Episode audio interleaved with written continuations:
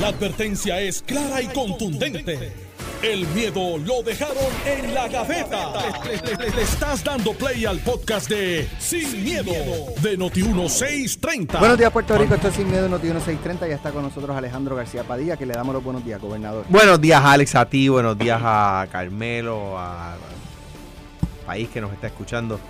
Eh, alegre de estar aquí nuevamente. Carmelo Río, buenos días. Buenos días a ti, Alex. Buenos días, Alejandro. No somos país, somos territorio. Ay, Hace gloria, tiempito te dejaba pasar, mío. pero ya empezamos hoy calientito. Bueno, eh, o sea que no se puede decir ayer- en, qué, en qué calor hace este país, no. Ayer Lo salió. puedes decir, pero no está correcto.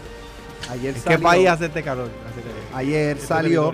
eh, se anunció, ¿verdad?, la eh, alianza pública o privada para operar los muelles de, de crucero Sí. en la bahía de San Juan. Los privados. Son unos los- cuantos, Sí, sí. Son unos Eh, cuantos muelles. Sí, de hecho, hay unos que no nosotros, cuando usted pasa, no los ve porque están en son desuso. privados, Ah, no, no no, son ahora- públicos. son públicos, pero privatizados. Pero Vamos a hablar de eso. Ahora, Ahora. sí, vamos a hablar de eso. Bueno, a partir de, de- de- de, ¿verdad? De, de la firma de este contrato. Claro. Eh, y entonces, pues la, la pregunta es, porque ayer yo escucho que eh, quien presenta y, y luego sale a hablar es Fermín Fontane. Y entonces, pues lo recordamos por Luma. Eh, Y entonces, de, de- aquí se va a entrar primero que nada de, de- la cuando- primicia. Cuando, cuando uno dice de, eh, uno ve una película o algo del productor de tal película, pues... el- Quentin Tarantino, viene, viene sangre, viene Ajá, dices del, eh, del machetes exitoso, del exitoso productor. Pues entonces cuando yo ayer escucho el anuncio, pues yo digo de este de la otra producción de Ajá.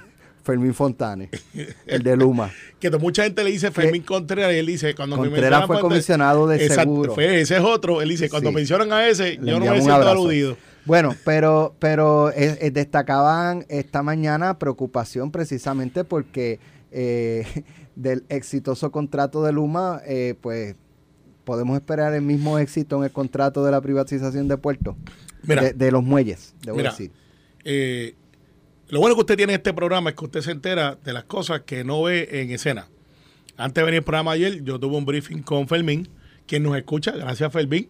Ahí fue que él me dijo, mira, yo no soy Contreras. No sé por qué no quiere venir. Y no, me dice, ya me escucha, ya me tiene del mango bajito que tengo que hablar. Le dije, sí, pues reafirmo, tiene que hablar. Pero no Así- quiere venir. Buena gente. Él dice, lo gente. sé, él dice, lo sé, pero no lo voy No, a no, hacer. y me dice, Pero si nos escucha, 765-1820. No, que venga aquí al estudio, sí, le damos café. Buena gente, oye, yo creo que Le es un damos buen café. Y funcionario. buen café. Eh, eh, sí, bueno, el café está objetable, pero es bueno. Pero tú te tomas uno todos los días. Pues claro, es gratis. Tú comes hasta cartón. Ese es mi Comes hasta pago. cartón. Pero, pero, este, y estuvimos hablando un rato, él, Joel Pizarro y un grupo de, de- de compañeros, pues, dándonos el briefing, obviamente, pues, porque saben que estas preguntas Los van a talking salir. points. Pero No, no, no, se lo dieron, a, no se lo dieron a todos los legisladores. No, no, no, a todos. Dándole- Porque hubo legisladores del PNP que ayer me dijeron, mira, yo no sé nada de ese contrato. No, porque es algo que vamos a explicarlo y hoy sale una noticia. Y hay cosas que uno sabe que uno, yo digo, hasta siempre hay más pendiente del que- programa, hasta ahora hay más preguntas que respuestas. siempre, siempre, y eso es normal. Y por eso es que estamos aquí, por eso es que va a ser motivo de conversación. Estos son los hechos, no los talking points, los hechos. Talking points es cuando tú se lo das a alguien para que repita. Aquí, mírenme por la cámara, no estoy leyendo. Yo pregunté cuánto deja esa operación de esos muelles privados al gobierno de Puerto Rico, porque cuando tú haces una, una privatización, tú dices, ok, esa operación es buena para mi gobierno, o sea, para, vale la pena, no vale la pena, como en el caso de Autoridad de Eléctrica, como en el caso de- del aeropuerto, cuánto me deja y si tengo expectativa de mejorar o tengo chavos para invertir en mejoría, que la, esa pregunta va una al lado de la otra. En la contestación que yo recibí fue, mira, esto deja una operación de 25 millones de dólares. Digo, ok, pues si me da 25 no estoy en pérdida en ese renglón. Tengo pérdidas en otro, pero en ese no. Entonces, ¿por qué voy a privatizar? Que es la pregunta lógica que sabe hacer todo el mundo. Bueno, nosotros tenemos que hacer una inversión de 400 millones de dólares, que no la tenemos, y una de 75 en varios muelles, porque, como usted verá, usted viene ahora y tiene como tres muelles que es los que nosotros vemos todo el tiempo. Hay uno que queda al otro lado de la bahía, de Sí, Cataño. muelle panamericano. Sí, muelle panamericano.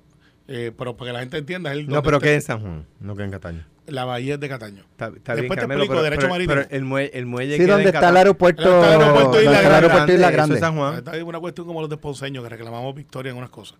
Entonces, en el caso de. Sí, de- como San Germán, que de- reclama, reclama victoria frente a Bayamón. Está bien, la, la cancha se secaron por fin. Este, al final, yo le pregunto, ¿cuál es la inversión?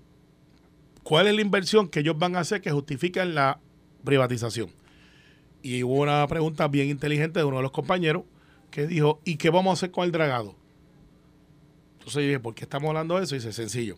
Nosotros aquí ahora estamos recibiendo cruceros, que es uno de nuestros polos económicos. No podemos recibir mega cruceros como los que se están construyendo, que son las ciudades estas flotantes, porque el dragado no da.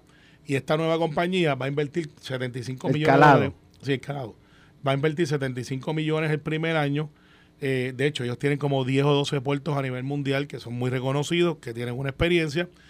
Y este, van a invertir 400 millones de dólares en esos muelles más mantenimiento y se van a encargar del, cala, del dragado para que esas naves eh, o mega ciudades que le dicen cruceros puedan entrar a Puerto Rico, que es el mercado nuevo de cruceros, que como ustedes saben, los cruceros se tardan 3, 4 años en construir y tú puedes anticipar qué clase de crucero viene.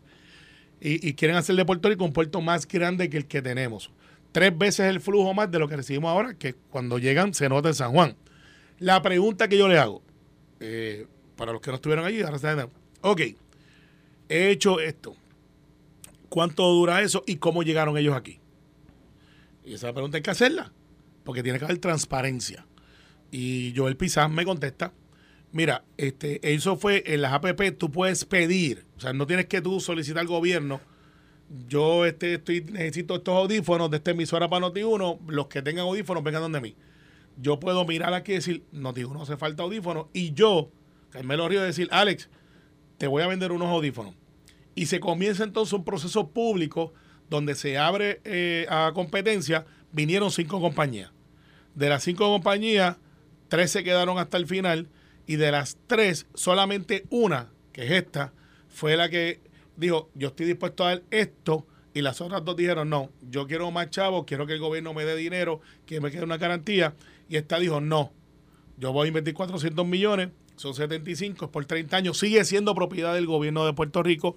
Voy a, a arreglar, creo que son dos o tres muelles más, que ahora mismo no los vemos en uso porque hay alegaciones que fueron de María. Joel Pisa me dice, mira, hay unos muelles que sí María les dio, pero tienen unos daños antes que María. Y esta gente cuando vienen a ajustar saben cuándo es un daño antes y cuándo es un año después. Así que vamos a ver un desarrollo brutal en esa área de donde es el centro de convenciones, donde usted mira que ahora mismo está, eh, que es el área pagá, eh, es a la izquierda, cuando usted va por la parte bordeando hacia San Juan, no por arriba, sino donde está Hacienda. Ah, Hacienda. más abajo. ¿Dónde estaba la comandancia? La No, bahía. estaba- estaba ah, bombero. bueno, sí, sí. Lo que se supone que sea la extensión de bahía urbana. Correcto. Que llega hasta el club náutico. Correcto. Exactamente. correcto. Cuerpo. Esa área la van a impactar completamente. Este Real Style Alert. eh, los que compraron a bien barato ahí van a tener ahora 10 veces su valor. Porque toda esa área la van a reconstruir. Había un nicho con unos eh, pilotos de barco que están en el mismo medio, que no tienen dónde ponerlo, ya se van a reubicar. En otras palabras, en 5 o 6 años, Alex, vamos a, tú y yo, Alejandro, que vamos a estar aquí, vamos a poder caminar, vamos a tener muelles, vamos a tener mega cruceros y vamos a tener un incentivo económico que nos deja más, que fue la contestación al final que yo estaba buscando, de los 25 millones que ahora mismo recibimos en profit. Ah, y vamos a tener, le pregunté, ¿y qué hacemos con los taxis? ¿Y qué hacemos con los, que siempre ha sido un nicho, Alejandro, te tiene que haber tocado también como gobernador? ¿Dónde ponen los taxistas versus los de Uber versus los de Lyft? Los que son piratas, que existen aquí, que llegan sin permiso y se llevan la gente a dar este, vueltas y cosas así. Dice, eso está estipulado, vamos a tener más gente todavía, más área de- de- de trabajo y el hecho va a ser si San Juan va a aguantar cuando llegue esos mega ¿Tú sabes, cruceros. tú sabes cuál es mi inquietud? Y pasó Alejandro. Siempre nos venden las cosas bellas, hermosas. Y cuando no se dan, bueno, lo que pasó fue que esto, eh, lo que pasó fue que lo otro, y somos, estamos más duros dando excusas que ejecutando lo que hay que hacer. Estamos más duros Eh, vendiendo decían, problemas que decían, solucionan a veces. vendiéndonos, ¿sabes? Alex, Entonces espera. decía, decía en el- este eh, Ramón y, y, y, este Iván, Iván. estaban hablando y decía no, este eh, pues, ponen de ejemplo el, el megapuerto de Ponce. Y yo digo, eso, eso, la solución hubiese sido dárselo a los dominicanos. Lo construían en no, en no time y lo ponían a correr. Lo hicieron. En, en- el de el aquí no ha arrancado todavía y ellos tienen, hicieron tres. En lo que nosotros no completamos uno, ellos hicieron tres. Mira, ya en un tiempo verá al gobierno diciendo, bueno, lo que pasa es que nadie dijo que lo iban a hacer en un año. Nadie dijo que lo iban Bueno, a hacer en- Carmen lo dijo 5 a 6. en 18 pues, ese es el meses. me No, pero ahora estoy preocupado porque están pensando en el, eh, al contratar el puerto están preocupados por los piratas. Yo creo que están como 400 años atrasados. Chicos, lo Los piratas. O sea, o sea hablando de los taxistas piratas vamos a no contratar a esta gente porque en Puerto Rico hay piratas. No, que te digo que el PNP no deja de sorprender. Cuando uno piensa que han llegado lejos, ahora están alquilando el puerto de San Juan por 30 años para que nos protejan de los piratas. Ustedes sigan no, con esa, no, que el partido usted va a tener tipi en vez no, de o sea, eh, como o sea, los indios. pero es que yo no, yo no hablé de pirata, hablaste tú. Están ah, contratando el puerto de San Juan por 30 años para que nos defiendan de los piratas. Bueno, ya, lo- ahora digo yo, Alex habla de los dominicanos, yo hablo de los españoles. Los españoles hasta cambiaron la muralla. El- se cejó el morro. O sea, ya no hay piratas, no nos van a atacar. O sea, Como, como dicen los chamaquitos, no sirve. no. ¿Qué están hablando en el gobierno? Le dieron un briefing. Sí. Le dieron un briefing para hablarle de pirata. ¿Qué te puedo decir? ¿Qué te puedo decir? Bueno, Alex, hay veces que yo este, lo, lo observo y lo entiendo, pero no lo pero si tú comprendo. estabas hablando de pirata. Chicos, de taxistas piratas. Ah, y- porque eso es un hecho que a los gobernadores les da mucho. Mire, gobernador, resuélvame el hecho de los taxistas a San Juan Sí. y esa cosa. Mira, ok. eh, eh, me preocupa algo que dijo, eh, digo, mm, pu- puede tener una buena respuesta, ¿no? El director de puerto, el señor Pizá, que esto se parece a la privatización del aeropuerto Muñoz Marín. Mira, problema de la privatización del aeropuerto Muñoz Marín, que es una privatización que completé yo, es que no tenía eh, instrumentos de fiscalización y se le tuvo que introducir en la negociación al final que se creaba por virtud del contrato una comisión especial integrada por miembros del gobierno de Puerto Rico y de la Unión para velar porque se cumpliera con las condiciones del contrato, para que la inversión se diera en el tiempo previsto, para que se dieran los mantenimientos, para que no eh, utilizaran el aeropuerto como, eh, eh, digamos, un mecanismo para eh, eh, ¿verdad? engordar capital, ¿verdad? Y aguantar los chavos y ganárselo todo, ¿verdad? ¿Qué pasó? Llegó el 2017, llegó el PNP, como el PNP, no, el PNP no cree en la libre empresa, el PNP cree en la empresa por la libre. No es lo mismo. Entonces dijeron, no, ahorita te contesto eso. cero fiscalización, dejaron de reunir la comisión, la comisión dejó de visitar el aeropuerto, dejaron de reunirse la policía y los y los y los la policía estatal y los y la gente del aeropuerto de seguridad del aeropuerto. Pues entonces de repente empezó a deteriorarse, volvieron las goteras, volvieron los, los baños chavados, volvieron los escalators rotos, ¿verdad? ¿Por qué? Bueno, porque la empresa privada que busca ganancia y es una empresa con sede fuera del país que lo que quiere es que el que está representándolos en Puerto Rico les reporte numeritos en negro, no en rojo.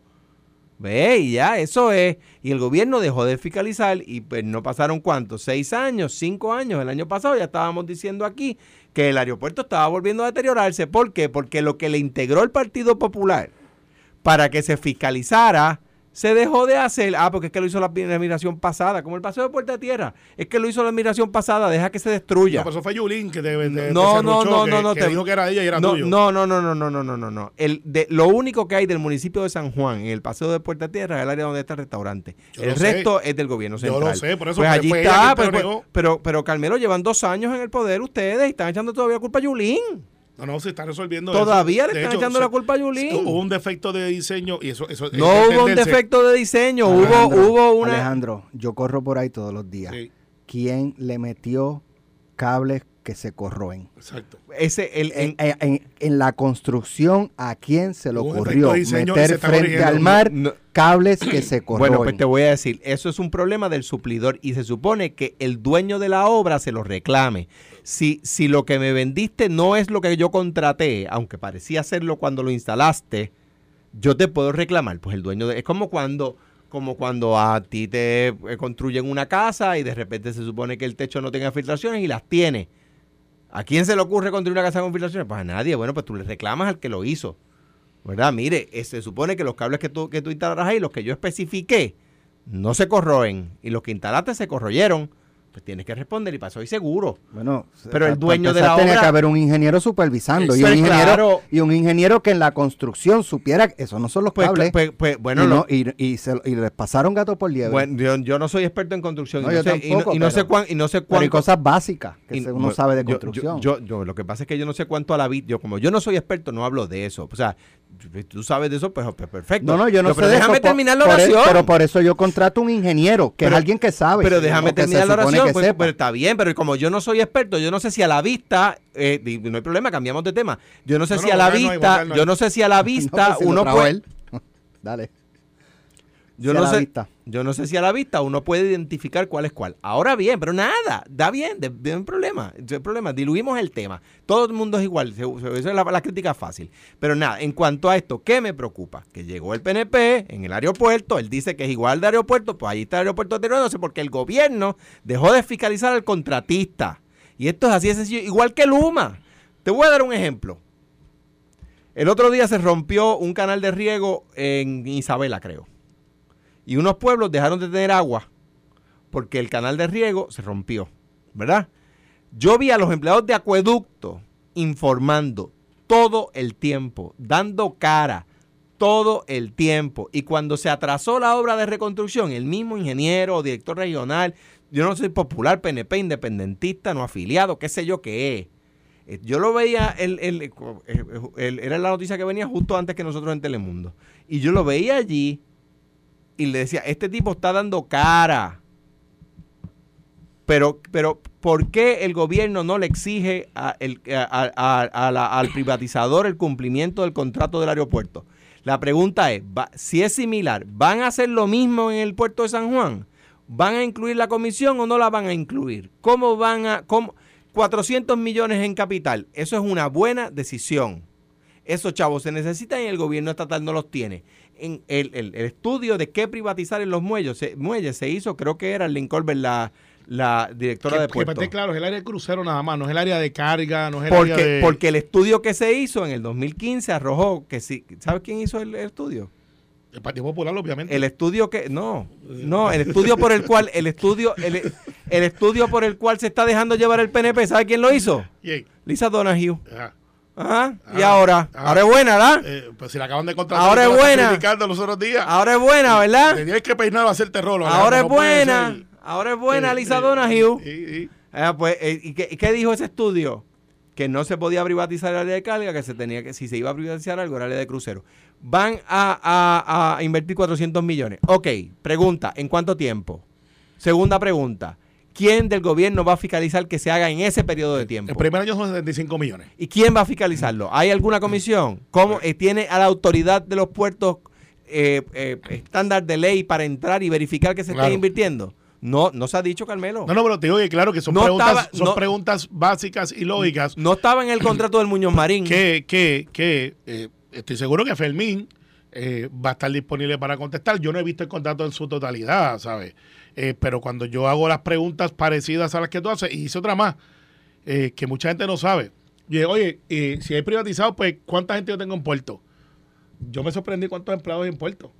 Yo pensé que eran miles, porque estamos hablando de Puerto. Y dice, no, no, quedan 580 y pico, 140 y pico se van por la ley 80 ahora. Una- Y- una- Y, y hice la pregunta, ok, ¿y la compañía que va a asumir se queda con los empleados o yo tengo que hacer la ley de movilidad, de moverlos de un lado a otro? Dice, no, no, ellos van a garantizar el empleo por dos años.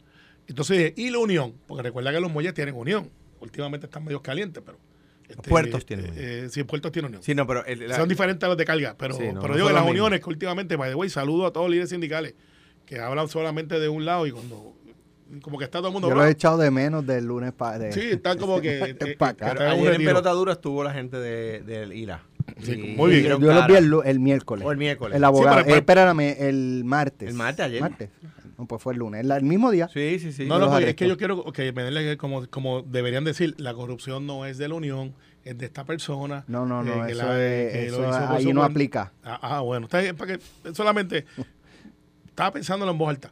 Entonces, al final Mira, del día, tenemos que irnos al final, a la yo pausa. sé, al final del día, no hay despido. No hay despido, eh, se van 140 personas de Puerto por ley 80 para que es retiro este, que tú Una tienes pregunta, 50% de tu la- la- salario. Los bonos que garantizan esos puertos, ¿los paga el privatizador? Porque cuando se privatizó el, el aeropuerto Muñoz Marín, una de las cosas que incluimos es que los bonos que, que garantizaba el aeropuerto los, los pagaba el privatizador o los va a pagar el gobierno de Puerto Rico. Pues, Es una buena pregunta que es digno que se haga una respuesta. No la tengo. O sea, es- No la esos puertos garantizan bonos. ¿Quién paga? Sí, ¿Nosotros pues, o ellos? pues, Mira, no tengo vamos a la pausa, pero el secretario de Salud, Carlos Mellado, exigió hoy a las aseguradoras participantes del plan de salud del gobierno a realizar los pagos para saldar las deudas que tienen con los médicos y proveedores. ¿Sabes cuánto deben? Me lo dices cuando regresemos de la pausa. Estás escuchando el podcast de Sin, miedo, de Noti1630. Bueno, ir algo, debo responder. Ah, El Partido Popular no te da solución a. No, el conde de Cumberland, no, eh, eh, Sir Francis Day fue en 1595, el conde de Cumberland 1598, hace 424 años nos atacan piratas y No, el no. PNP quiere Ese proteger. habla No, lo- el- es que él se refiere a los el, eh, conductores piratas. No combaten a Luma, pero quieren combatir. no son taxistas, no son. No Uber, combaten a Luma. Pero Eso- combaten a Sir Francis Oye, Drake que, que, se lo, murió hace, hace otras ciudades, 400 cuando años. tú llegas a Bueno. Nueva York, eso tiene, te dicen, El- te dicen no contrate personas que no están autorizadas. Y eso, eso, solo un paréntesis, no con- eh, eso es bueno decirlo. Si no es una persona autorizada, no se monte en su carro, se corre en peligro. El secretario de Salud, Carlos Mellado, exigió hoy a las aseguradoras participantes del Plan de Salud del Gobierno a realizar los pagos para saldar las deudas que tienen con médicos y proveedores. Mediante un comunicado de prensa, el funcionario explicó que los contratos del Plan Vital con las aseguradoras contienen un incentivo de calidad diseñado para hacerle justicia a los médicos, que debe pagarse a los médicos y a otros grupos de proveedores. Los incentivos, según el médico, han sido pagados por la Administración de Servicios de Salud a las aseguradoras y ascienden a aproximadamente 185 millones de dólares desde noviembre del 2018 a diciembre del 2021. Si ese dinero se les ha pagado, ¿por qué los médicos no cobran? O tardan exageradamente eh, mucho tiempo en cobrar. Es peor.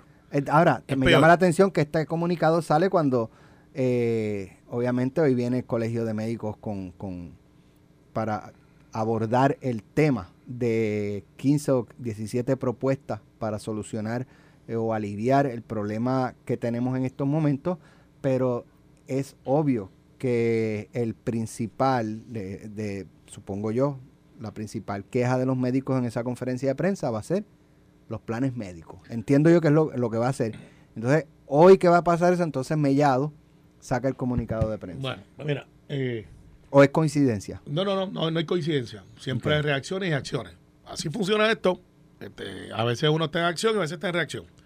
El caso de, de, de, de, de los planes médicos, Newsflash, para que se entere aquí primero, porque usted si viene a este programa y lo escucha, se entera primero.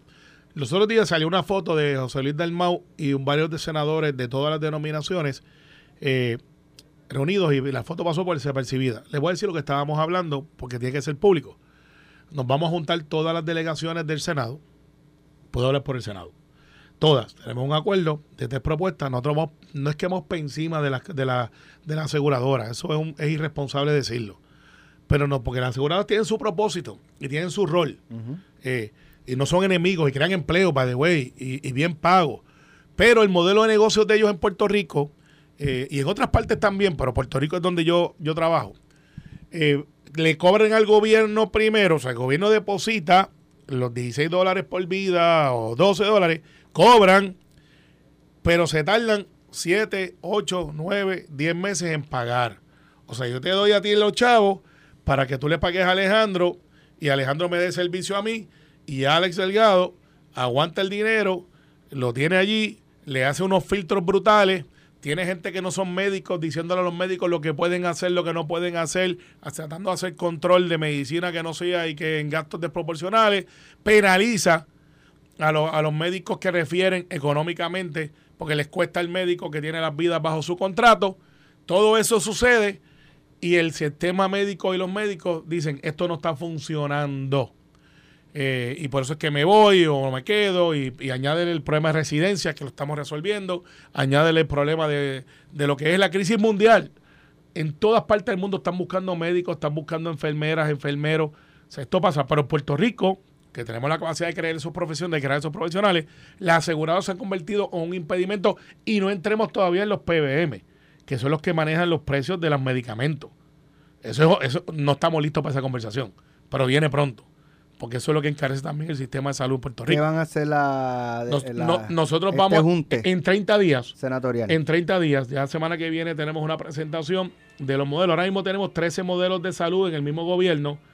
Eh, yo hablando de los piratas, este va por Jurassic Park. Entonces, ese es Alejandro. No fui más lejos. Entonces, al final del día, en 30 días, nosotros vamos a proponer legislación que va a pasar tri, cuadri, partita. Si es así, esperemos que sea así.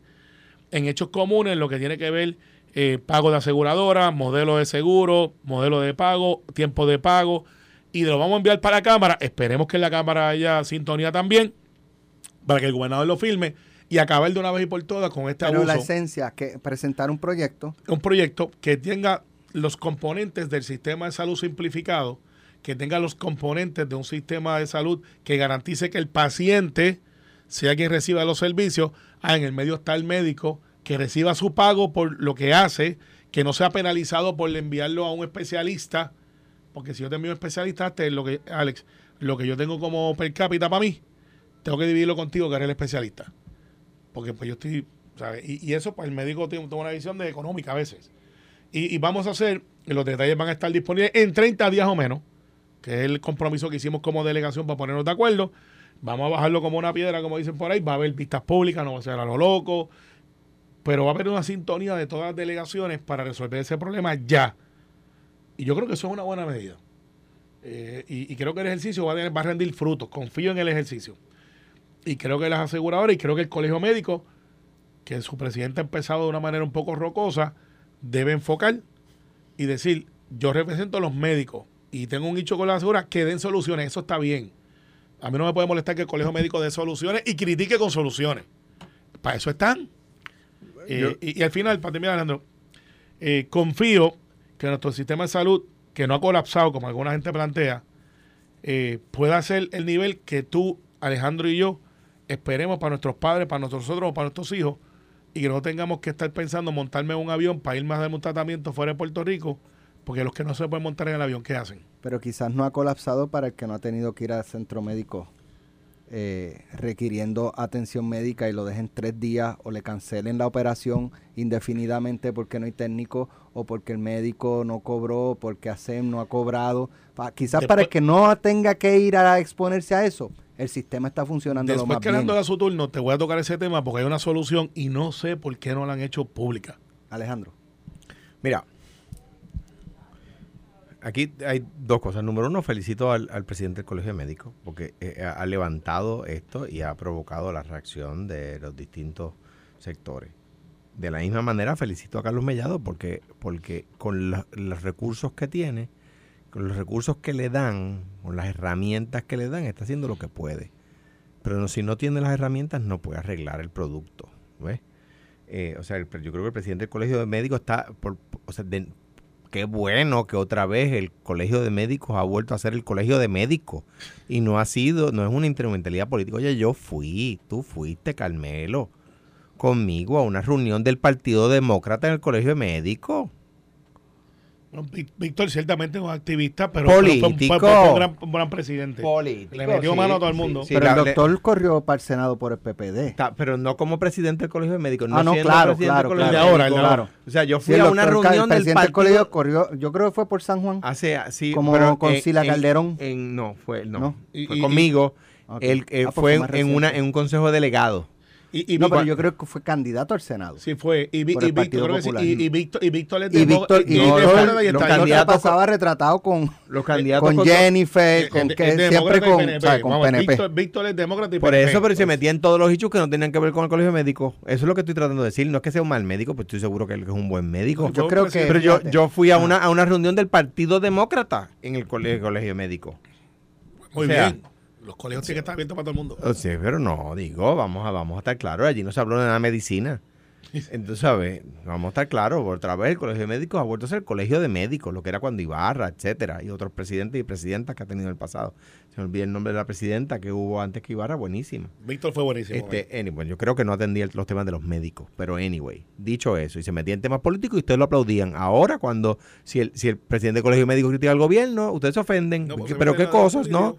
Entonces, ahora bien, dicho eso, es lo que dice Alex. O sea, que el sistema eh, de salud no a qué. Pero si, si, si tienen que suspender las operaciones, una operación no es una cosa que uno se hace porque, porque por gusto.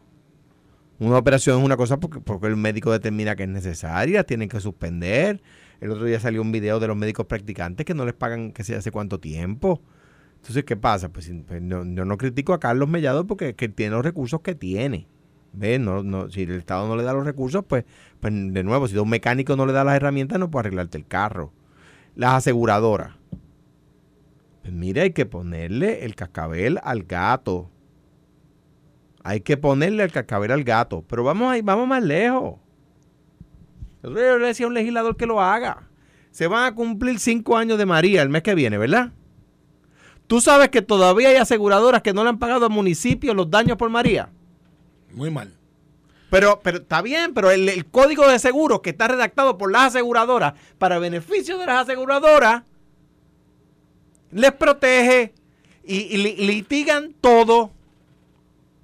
Y lo litigan todo absurdos. Sí, sí. Litigan absurdos. Y tú ves a los municipios contratando peritos en Estados Unidos. Y, lo, ¿Y sabes qué hacen las aseguradoras? Cuando sus abogados le dicen, mira, esto no va más, cambian de abogado.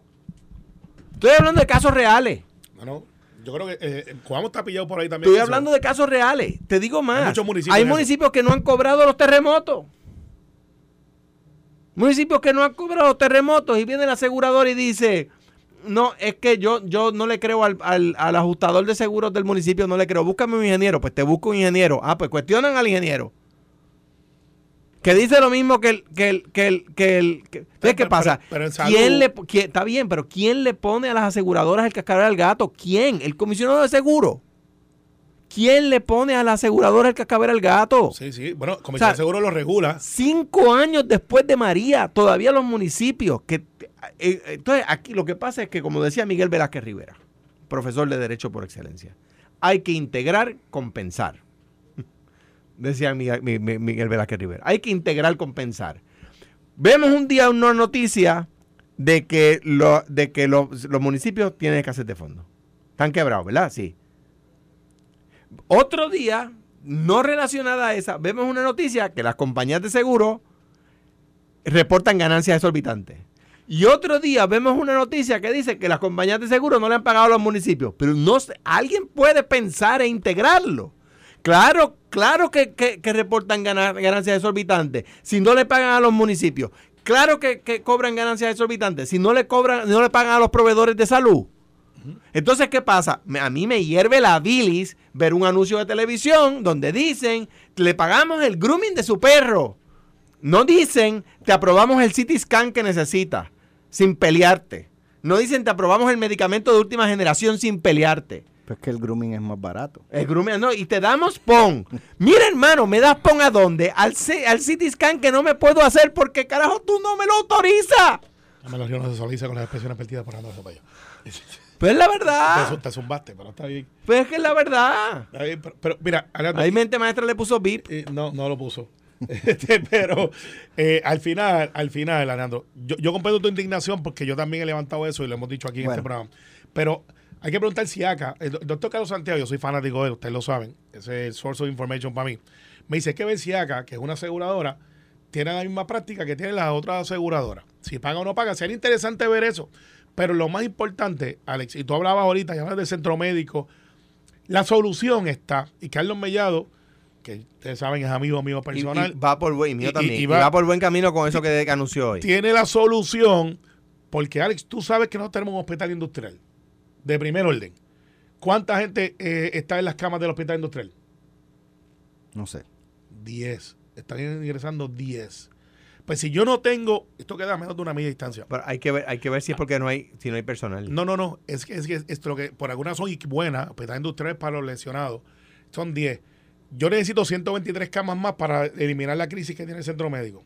Tengo dos o tres pisos que puedo mover y decir, ponlos en condición, ya es un hospital, by the way, no estoy contando algo nuevo, para yo mover 123 camas más, yo mismo me autorizo, eh, porque después de todo el departamento de salud es el que autoriza las camas, al otro, y tengo 123 camas al otro lado, a menos de, de media milla, en un complejo hospitalario para que la gente no esté en el pasillo. Pero el hospital allí- industrial, Allí son metros lo que hay entre un hospital y Metros, otro. exacto. Pero el No hospital son- no industrial. son millas. Caminando. Pero, No adivina, son millas. pero adivina cuál es el hecho. Adivina cuál es el hecho. Ah, es que yo en el hospital industrial tiene una unión. Y lo único que hacemos con la unión, porque si esos son míos, son tuyos. Miren, hermano, eh, lo que hay que hacer es, Bueno. ábreme eso, ese piso, esos dos pisos, 123 camas más, tenemos los médicos y eliminamos la crisis del centro médico, a lo que construimos algo mejor, que tiene que hacerse, va de vuelta. Gracias, Carmelo. Gracias, Alejandro. El próximo pelota dura Noti 1. Esto fue, el podcast de Sin, miedo, de Noti1630. Dale play a tu podcast favorito a través de Apple Podcasts, Spotify, Google Podcasts, Stitcher y notiuno.com.